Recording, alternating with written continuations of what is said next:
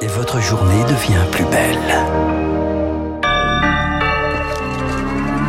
Il est pile 9h sur l'antenne de Radio Classique, comme je le disais tout à l'heure, euh, Augustin Lefebvre. Le procès de l'attentat de Nice s'ouvre à 13h30 devant la cour d'assises spéciale de Paris.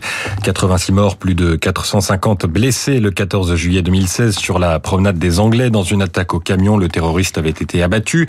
Huit personnes soupçonnées de l'avoir aidé à préparer son acte comparaissent. Pas de nouvelle constitution au Chili. Les Chiliens ont massivement rejeté le texte à visée sociale qui devait remplacer euh, celui hérité de la dictature de Pinochet. Et puis les Britanniques sauront aujourd'hui qui remplacera euh, Boris Johnson à Downing Street. La ministre des Affaires étrangères Liz Truss est favorite euh, pour devenir la nouvelle première ministre. Et c'est le thème de la déclaration politique du matin puisque la diplomatie française espère relancer les relations entre nos deux pays avec euh, ce ou cette nouvelle première ministre. L'homologue de Liz Truss, Catherine Colonna, ministre des Affaires étrangères française, était invitée de RTL. Liz Truss a dit pendant la campagne qu'elle ne savait pas si Emmanuel Macron était un ami ou un ennemi. Catherine Colonna attend un changement de ton. Il y a des propos de campagne, des propos de d'estrade, de tréteau ou de plateau, et puis a l'exercice des responsabilités. Ce sont parfois deux choses différentes. Si ça devait être elle, eh bien, espérons un nouveau départ dans les relations franco-britanniques. Elles le méritent parce qu'elles ne sont pas aujourd'hui du fait de l'attitude du Royaume-Uni sur les questions européennes, à la hauteur du rôle que nos deux pays devraient jouer. Et sur l'Ukraine, la ministre justifie, comme le président Emmanuel Macron il y a quelques jours, le maintien du dialogue avec la Russie. Catherine Colonna qui sera en Turquie cet après-midi pour encourager les efforts de médiation de la diplomatie turque qui parle elle aussi aux deux camps. Et puis un choix culturel, comme tous les matins dans le journal de 9h, Augustin, avec un hommage à la télé ce soir à Jean-Paul Belmondo. Belmondo, l'incorrigible, c'est le titre d'un documentaire diffusé par France 3 à 21h10. L'acteur nous a quitté il y a un an, le 6 septembre 2022, il avait 88 ans. Quand il sourit, vous êtes foutu, avait déclaré Henri Verneuil. Alors le documentaire explore ce qu'il y a derrière ce sourire, tour à tour charmeur, doux ou désinvolte, de ses jeunes années à son AVC en passant par ses amitiés ou son goût des cascades, portraits en extraits de films et en archives, certaines inédites. On y apprend par exemple que Bébel aurait pu nous faire visiter le Louvre, la Joconde de la victoire de Samothrace, entretien croisé entre l'acteur et son père, le sculpteur Paul Belmondo. Pendant je sais pas combien d'années, jeune, on a été au Louvre avec euh, mon père, parce que tous les dimanches, la sortie, c'était le Louvre. J'ai la prétention d'être une des personnes qui connaît le mieux le Louvre. Et chaque fois que nous allions nous promener, je dis, euh, mes enfants me disaient, où va-t-on aller Je dis, au Louvre. Encore le Louvre, papa.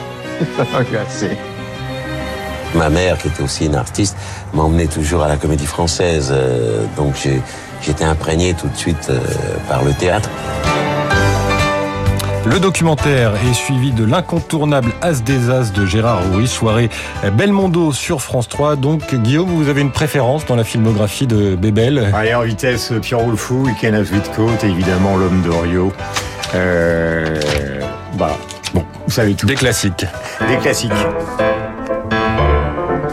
Et un autre classique sur Radio Classique, euh, ben, la bourse, euh, il est 9h04. La bourse avec placementdirect.fr. Assurance vie et épargne retraite en ligne à frais réduits. Et on y retrouve Sylvie Aubert d'Investir le Journal des Finances. Bonjour Sylvie, quelle tendance pour le début de semaine Bonjour Augustin, bonjour à tous. Eh bien, le marché pique du nez à nouveau ce matin, moins 1,8%, 6057 points. Vendredi, après la clôture, eh bien, le marché venait de s'adjuger plus de 2% grâce au chiffre de l'emploi aux États-Unis, quand Gazprom a annoncé l'arrêt complet du gazoduc Nord Stream 1, qui alimente l'Europe en gaz naturel, soi-disant à cause d'un problème technique, mais il est clair que les Russes se servent de cette arme énergétique pour pénaliser les Européens.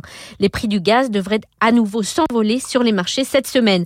Autre inquiétude, l'OPEP, l'Organisation des pays exportateurs de pétrole, se réunit aujourd'hui et pourrait décider de réduire sa production afin de soutenir les cours du pétrole.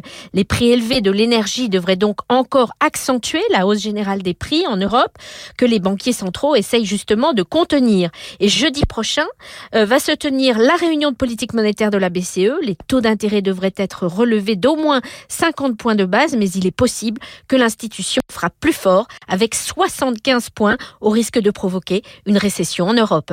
Sylvie Aubert, Investir pour Radio Classique. Merci Sylvie, bonne journée, bonne journée à tous à l'écoute de Radio Classique. Voilà Augustin, je voulais simplement signaler parce que dans les milieux politiques, on s'intéressait beaucoup à la succession de Clément Léonard Duzzi, qui était directeur de la communication d'Emmanuel Macron, qui était le seul chef d'État donc euh, à ne pas avoir de communicant, même s'il y a eu une intermédiaire.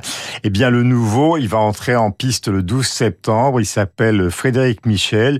Il est peu connu, mais très puissant, puisqu'il a été le lobbyiste de News Corp, le groupe média de Rupert Murdoch, donc fonction le 12 septembre prochain. Il a travaillé au Liban, en Jordanie, aux États-Unis, en Grande-Bretagne, évidemment, chez News Corp et puis aux États-Unis où il a notamment euh, organisé le premier festival de Tribeca à New York, donc en juin 2021, l'occasion pour Emmanuel Macron de trouver quelqu'un qui effectivement pourrait essayer d'asseoir encore plus euh, la stature internationale de ce quinquennat. Il est 9h06 minutes sur l'antenne de Radio Classique. Nous avons rendez-vous avec l'histoire, avec le bonheur de retrouver mon cher